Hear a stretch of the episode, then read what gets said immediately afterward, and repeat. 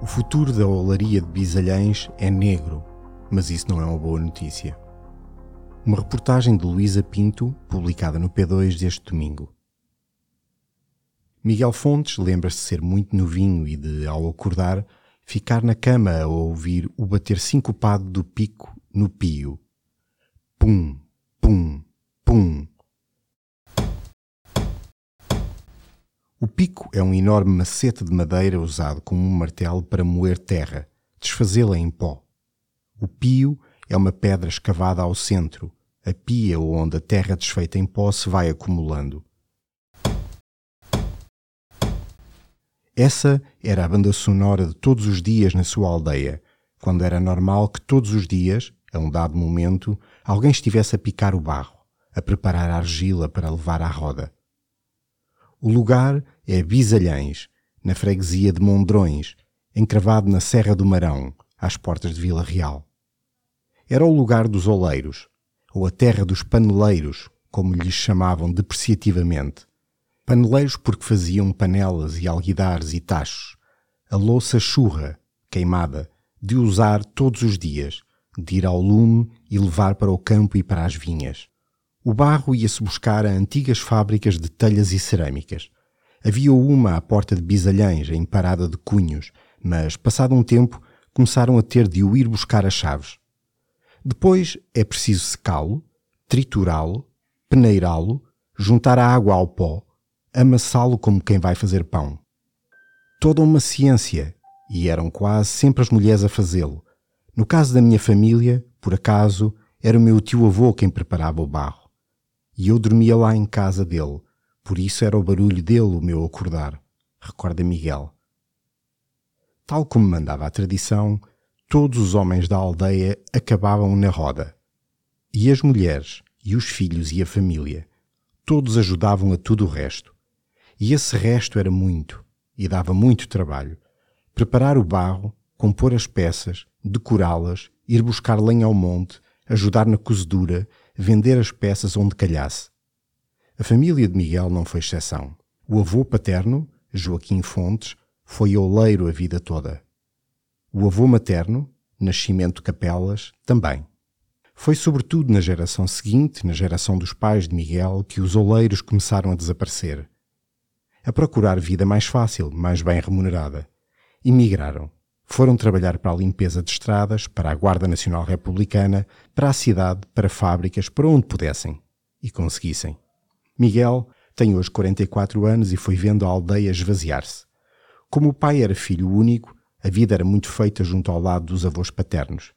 Miguel cresceu habituado a ver Joaquim Fontes trabalhar à volta da roda.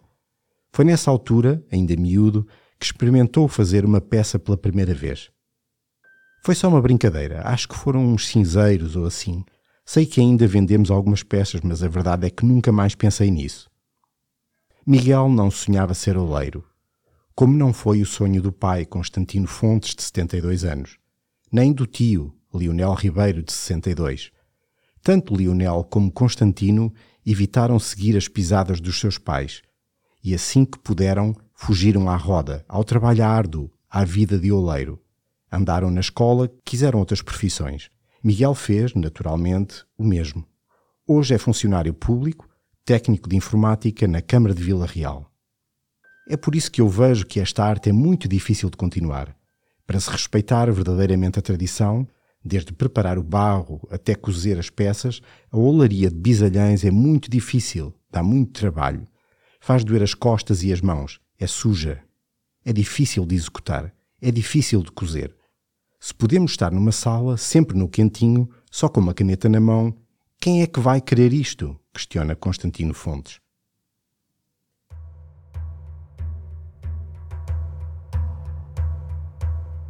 Ninguém novo a começar. Era uma vida muito, muito difícil, comenta Lídia Pires. Filha e neta de Oleiros, Lídia é viúva há mais de 20 anos. Trabalhávamos muito, as mulheres só não iam à roda porque usávamos saias e não nos podíamos sentar à roda, que as saias subiam cá para cima e não podia ser. Mas de resto, fazíamos tudo. Trabalhávamos mais do que eles. Lídia Pires já não acreditava que aos 88 anos ia voltar a gugar peças de barro. Mas voltou a fazê-lo e não esconde a felicidade que isso lhe trouxe. Desde que se reformou, o genro, Lionel Ribeiro, decidiu experimentar trabalhar na roda e aprendeu a fazer as peças que sempre viu o avô, o pai e o sogro a fazer. Em Bisalhães, a tarefa de puxar o lustro às peças de barro para as tornar luzidias antes de irem ao forno, diz-se gugar, porque usam um gogo ou godo, um seixo redondinho roubado ao leito do Douro. Lídia não chegou a aprender a ler nem a escrever, mas desde que o marido deixou de fazer louça churra e passou a fazer loiça fina, peças decoradas e decorativas, a bilha de rosca é uma das peças que se tornou símbolo desta arte, Lídia começou a desenhar na louça com um pau. Tive de inventar os desenhos pela minha cabeça, recorda Lídia, enquanto aponta para um recheado álbum de fotografias a demonstrá-lo. No álbum de Lídia, as feiras dos pucarinhos pareciam muito concorridas. Os cestos de louça à cabeça pareciam muito pesados. As peças de barro eram exibidas com orgulho e dignidade. A recente incursão do Jean Renard da olaria está a enchê-la de felicidade. Já tinha saudades disto, porque, afinal, nós crescemos e vivemos a fazer isto. Já trabalhei muito na vida, e a vida bem difícil nos foi, mas olhe, ainda aqui estamos. Na aldeia, todos se foram habituando a ir vendo a tradição a desaparecer, à medida que iam morrendo os velhos oleiros. Miguel diz que o assunto nunca foi discutido no seio da família. Estávamos a encarar o fim desta arte, desta tradição. Íamos vendo os oleiros a ir embora e ninguém novo a começar. Parecia uma inevitabilidade. Aliás, Miguel confessa que só tentou o barro e a olaria por Carolice há uns 15 anos, incentivado pela mãe, que lhe lembrava que em miúdo ele até tinha jeito e porque a casa do barro, onde todos os dias ouvia o seu tio-avô a usar o pico, continuava cheia de matéria-prima e ninguém sabia o que lhe fazer. Foi para tentar impedir o que então parecia inevitável que a Câmara Municipal de Vila Real inscreveu esta tradição na Lista Nacional do Património Cultural e Material em 2015 e levou a Olaria Negra de Bisalhães a integrar a lista de património que necessita de salvaguarda urgente da Unesco, logo no ano seguinte, em 2016. Foi o grito de alerta. Na altura da classificação, já só havia cinco oleiros no ativo. Querubim Rocha, Cisnando Ramalho, o filho Jorge Ramalho e os irmãos Manuel Martins e Cesário Martins. Albano Carvalho, conhecido como o escultor, também fazia peças em barro negro, apesar de nunca se ter sentado a uma roda de oleiro. E também já se referia a Miguel Fontes, que já fazia algumas peças, mas não tinha na olaria a sua ocupação principal. Era nos ombros, ou melhor, nas mãos, destes sete homens que recaía a responsabilidade de serem ainda os fiéis guardiões de um saber que se perdia no tempo e de uma tradição de que havia registros desde, pelo menos, o século XVI. A difícil arte de pôr toda a gente de acordo. Por força desta classificação da Unesco, a cada quatro anos o município tem de fazer um relatório a explicitar os esforços que estão a ser feitos para salvaguardar a arte e no primeiro relatório alertou logo para as dificuldades que estava a enfrentar. A implementação de medidas de proteção durante o período abrangido pelo relatório não foi tão fácil como se poderia pensar. A crise económica internacional e as suas consequências locais obrigaram a Câmara Municipal a rever as suas prioridades, sobretudo devido ao impacto social na comunidade. Lê-se no relatório enviado à Unesco em dezembro de 2020. Um dos grandes desafios que enfrenta a Câmara Municipal enquanto responsável pela salvaguarda deste património é convencer os atuais oleiros a unirem-se e ensinar quem quiser aprender.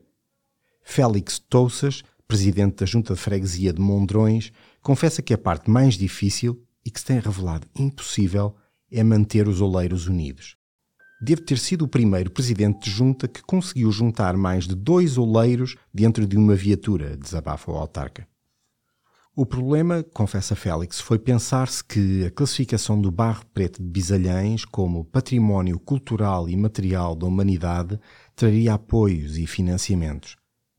O que trouxe foi visibilidade a esta arte e a esta tradição, e trouxe, sobretudo, responsabilidade, diz ao público a atual vereadora da Câmara Municipal de Vila Real, Mara Minhava, que assumiu o pelouro da cultura. Félix Touças refere que o município está muito empenhado em melhorar a experiência de todos os que procuram bisalhães, os que querem conhecer os oleiros e o seu trabalho. Por isso, o largo da igreja foi ampliado para os autocarros poderem entrar na aldeia e dar a volta. Por isso foi criado um centro informativo onde há placas de interpretação que explicam a atividade e se disponibilizam mapas para percorrer a aldeia. Agora queríamos fazer uma intervenção no forno comunitário para que os visitantes possam perceber como é que se faz a cozedura, mas ainda não conseguimos o acordo de todos, explica Félix Touças. É que, acrescenta o presidente da junta, não é fácil pôr toda a gente de acordo. Pelo contrário, o que sobra entre os oleiros são as desavenças, as desconfianças e os desentendimentos.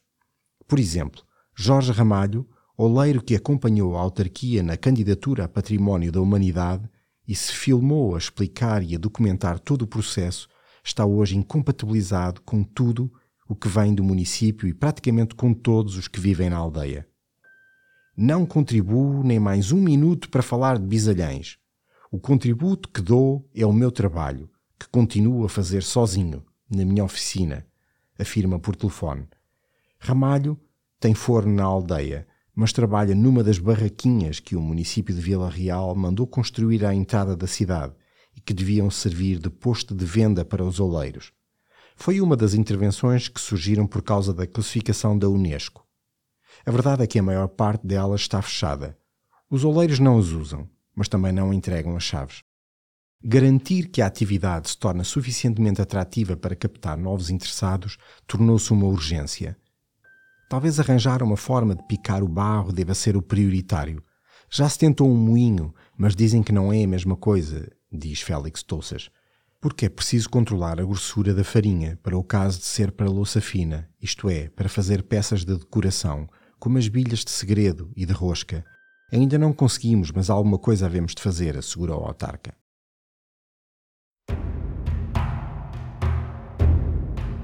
Aquela mulher era um despacho, dava vazão a tudo.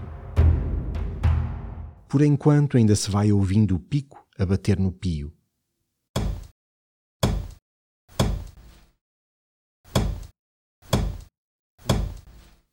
Querubim Rocha ainda tem algum barro preparado por ele próprio, mas admite que só soube quanto custa fazê-lo depois de lhe ter falecido a mulher, há uns 10 anos. Aquela mulher era um despacho, dava vazão a tudo afirma, invocando o ritmo que dava aos seus dias. Agora, com 82 anos, duas operações à coluna depois e com duas canadianas por companhia, senta-se junto à roda de oleiro que mandou elevar. Já não me consigo baixar por causa da coluna, explica ele, e ali está, de manhã à noite, sete dias por semana a fazer peças atrás de peças. As peças que mais saem são as assadeiras e os alguidares, mas as que mais gosto de fazer são as de louça fina, como as bilhas de rosca e de segredo, e as outras peças que eu gosto de inventar. Há peças aqui que não se vêem em mais lado nenhum, como essas abóboras com cara de bruxa. Vi na televisão e apeteceu-me fazer, conta ele. Querubim tem 82 anos, passa a maior parte dos dias sozinho na oficina que comprou bem no centro da aldeia. Quando estava na minha casa, lá no fundo da aldeia, ninguém me ia visitar. Os vizinhos afastavam-me as visitas, Comprei esta casa há uns 25 anos e foi o melhor que fiz, assegura Querubim.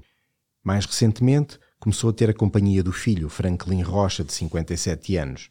Aos sábados, passa o dia com o pai na oficina, ajuda-o a preparar o barro, já começou a fazer peças. Primeiro não queria saber disto para nada, agora está a ganhar-lhe o vício. Já consegue fazer algumas peças, até já vendeu umas poucas, diz orgulhoso o pai. À conta desse interesse do filho, diz que o futuro da olaria está um pouco menos negro. Já vi o futuro bem pior. Já vi, já. Agora que já não vai a festas nem a lado nenhum, nem sequer à missa ao domingo, onde também integrava o grupo musical e ensaiava com a tuna rural de Bisalhães, Querubim diz que o melhor dos seus dias é entrar-lhe pela oficina dentro um grupo de turistas que lhe pede para continuar a arte, para não o deixar morrer.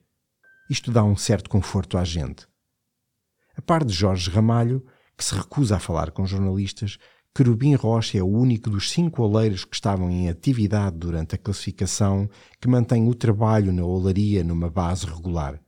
Cisgenando Ramalho morreu há três anos. Manuel Martins tem 92 anos, adoeceu e deixou de trabalhar. O irmão, Cesário Martins, tem 88. Ainda vai à roda todos os dias, mas já produz muito pouco. Ainda por aqui vou andando, sempre de cara bem lavada, que é para parecer mais novo. Gosto muito de fazer isto. O barro para mim é uma paixão, diz Cesário. O barro é uma paixão e a roda é uma forma de ter saúde. Quase todos os dias prepara um pequeno pedaço de barro para fazer uma ou duas peças. Andou a juntá-las durante vários meses, à espera que alguém da aldeia se junte a ele para as cozer. Era também esse o procedimento quando havia mais oleiros do que fornos na aldeia, e os consortes tinham de se organizar para as cozeduras. Juntavam-se dois ou três para cozer. Cada oleiro reconhecia as suas peças ou então fazia-lhes uma marca, como recorda Lídia Pires, lembrando-se que acartou muita louça para o forno comunitário da aldeia. A paciência de Cesário haveria de ser recompensada. Depois de meses de espera e de muitas vezes adiado, por causa do calor e dos perigos de incêndio, da ameaça de chuva ou até por indisposições súbitas, no passado dia 25 de março marcou-se finalmente uma fornada na aldeia. Não foi no forno comunitário, que ainda está à espera de intervenção, mas foi num forno de herdeiros, reabilitado pela família Fontes e que já não cozia há cerca de 23 anos. A louça pacientemente feita por Cesário, Miguel e Lionel ia ser amontoada no forno, tapada com giestas e terra, ser submetida a altas temperaturas e ganhar a cor que a tornou reconhecida nos quatro cantos do mundo. Albano Carvalho, de 91 anos, o escultor, também tinha peças prontas para cozer, mas desde que lhe morreu a mulher, a minha Natália, perdeu a vontade de continuar a inventar. Nunca ninguém me ensinou nada, Aprendi tudo sozinho, da minha cabeça, explica. A pedido do público, acedeu voltar a entrar em casa, onde mostrou as ferramentas que ficaram no sítio onde as deixou, um pequeno balde com o barro pronto a trabalhar. Fez uma pequena andorinha e juntou-a às dezenas de peças guardadas num armário arrumado num barraco onde se guarda a palha para os animais, e disse que não cozia mais nada.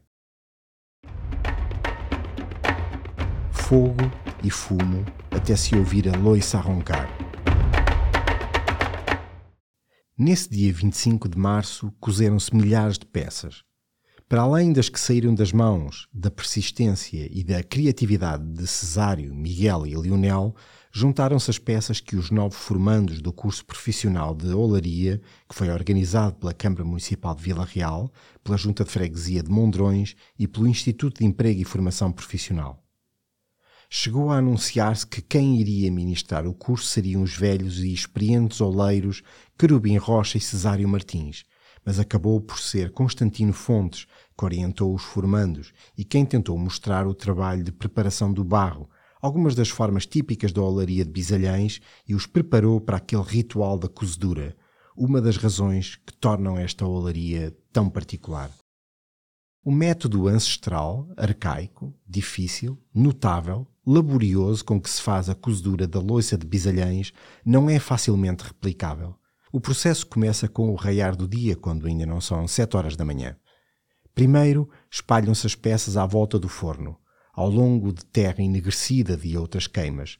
Depois, começam a empilhar-se, escolhendo as peças consoante o tamanho, feitio, necessidade. A pilha de louça subia metros e metros. A altura do forno não importa. Desde que haja terra para a tapar, a pilha de louça pode chegar até ao céu, brinca Constantino. Ainda antes de acender o forno, foi preciso chegar a terra à louça para depois ajudar no tupir. Chegar a terra é acomodá-la, com uma ligeira pressão, no fundo da pilha de louça. Tupir é o termo que explica a tarefa de tapar completamente toda a louça com giestas, ramos, musgo e terra, de forma a abafar a louça por completo, para que o fumo no seu interior dê o desejado tom escuro à louça. Aceso o forno, demoraram largos minutos a ver-se ou a sentir-se as chamas a pegar, a ganharem lastro, intensidade. Foi só perto das nove da manhã que as mãos carregadas de ramos de carcaja e giestas e as pás carregadas de terra começaram a tapar a louça, processo que demorou uma boa meia hora mesmo que fossem muitas as mãos e as pás. A cozedura da louça é um processo comunitário. Envolve a participação de muita gente, de toda uma aldeia. Com a fornada integralmente tapada, ou tupida, demorou menos de 10 minutos a ouvir-se a louça a roncar. Constantino explica que o som gutural que sai de dentro do forno é aquele que o fogo faz a tomar a louça e os espaços vazios que encontra entre ela. Durante quase duas horas, aqueles milhares de peças de louça estiveram à mercê do calor e do fogo, desenhando no céu colunas de fumo de várias intensidades e cores. Enquanto o fogo fazia o seu trabalho, foi tempo, finalmente, de poder relaxar um pouco e matar a fome e sede com a comida que a irmã de Miguel tratou de acomodar na caixa aberta da carrinha já descarregada de louça. Agora sim, a confraternização, convívio, pão e queijo, bola e bolo, sumos e gargalhadas e alguns copos de vinho sem haver nunca recurso a termómetros, manómetros ou qualquer tipo de indicadores que permitissem monitorizar o grau de cozedura da louça, é a experiência destes oleiros que dá alguma garantia de que tudo vai correr bem. Mas todos admitem surpresas. Nunca sabemos como vai sair, diz Miguel. Esperamos sempre que corra bem, acrescenta Constantino. Só quando vemos as peças cá fora, uma a uma, é que sabemos se correu bem ou não, quantas ficaram prontas, quantas precisam de cá voltar acrescenta Leonel Ribeiro. Cesário, sempre por perto, mas suficientemente longe para não atrapalhar, tem a certeza de que vai correr tudo bem. E correu. Como em todas as fornadas, o sucesso nunca é de 100%, mesmo que haja todo o cuidado. A maior parte das peças sai bem cozida, mas há sempre algumas que vão precisar de voltar ao forno para enegrecer ainda mais. Outras já que se partem ou que racham. Quase todas podem ser recuperadas. Algumas têm mesmo de ir para o lixo.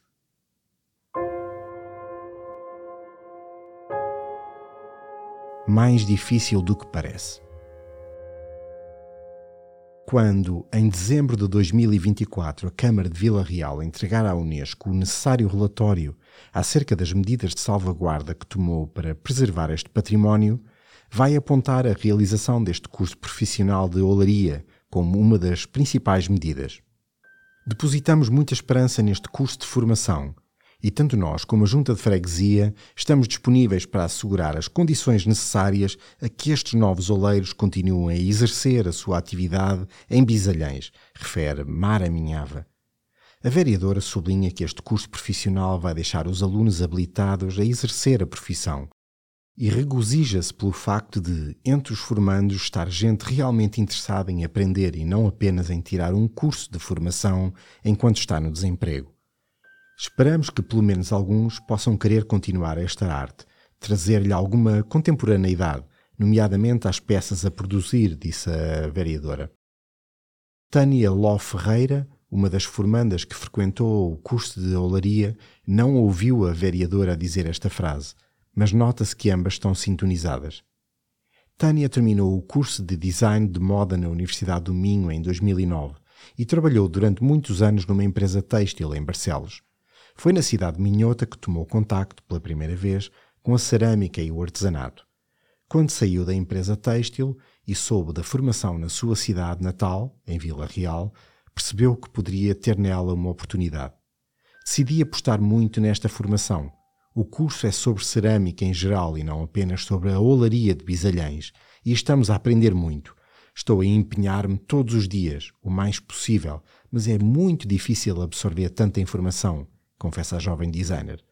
Trabalhar o barro é mais difícil do que parece, mas as aulas com Constantino permitiram-lhe não só fazer peças tradicionais, mas também criar as suas. Fiz uma espécie de um solitário e tentei pensar na bilha de rosca e transformá-la em outra coisa. Estou a recorrer ao meu lado de designer para tentar desconstruir as peças, mas tenho muito que aprender e que praticar, afirma Tânia. Na opinião de Mara Minhava, pode-se mexer em quase tudo, no moinho para o barro, na eletrificação da roda dos oleiros também. Só o método de cozedura não se deve alterar. Tem de se manter porque é ele que nos distingue de tudo o resto, afirma a vereadora, acrescentando ser desejável, se não mesmo necessário, modernizar a forma de preparar o barro, eletrificar as rodas, inovar no design das peças. Mas não pode ser com fornos industriais, nem com moldes de produção que a louça de bisalhães pode continuar a ser distintiva, refere a autarca. Boa parte do resultado da fornada cozida em março vai estar em exposição e venda na Feira de São Pedro, ou a Feira dos Pucarinhos, que decorre em Vila Real nos próximos dias 28 e 29 de junho. Trata-se de uma feira inserida nas festas da cidade e que desde sempre esteve intrinsecamente ligada à olaria de Bisalhães. Se no século passado os oleiros, que eram tantos, tinham de ir de véspera para a rua central para marcar lugar e não perder o lugar de venda, já este século, e durante alguns pares de anos, Miguel Fontes chegou a ser o único oleiro a representar a tradição. Este ano vamos ter quatro oleiros na Feira dos Pucarinhos, avisa entusiasmada a vereadora Mara Minhava. Refere-se a Miguel Fontes, a Lionel Ribeiro, a Querubim Rocha e ao filho, Franklin, e a todos os formandos do curso de olaria, que só foi criado porque o barro de Bisalhães é património da humanidade. Talvez a chancela da Unesco seja mesmo a tábua de salvação. Enquanto isso, e por enquanto, a orquestra de Bisalhães vai continuando a tocar, ainda que poucas vezes, quase sempre descoordenada e quase sempre baixinho.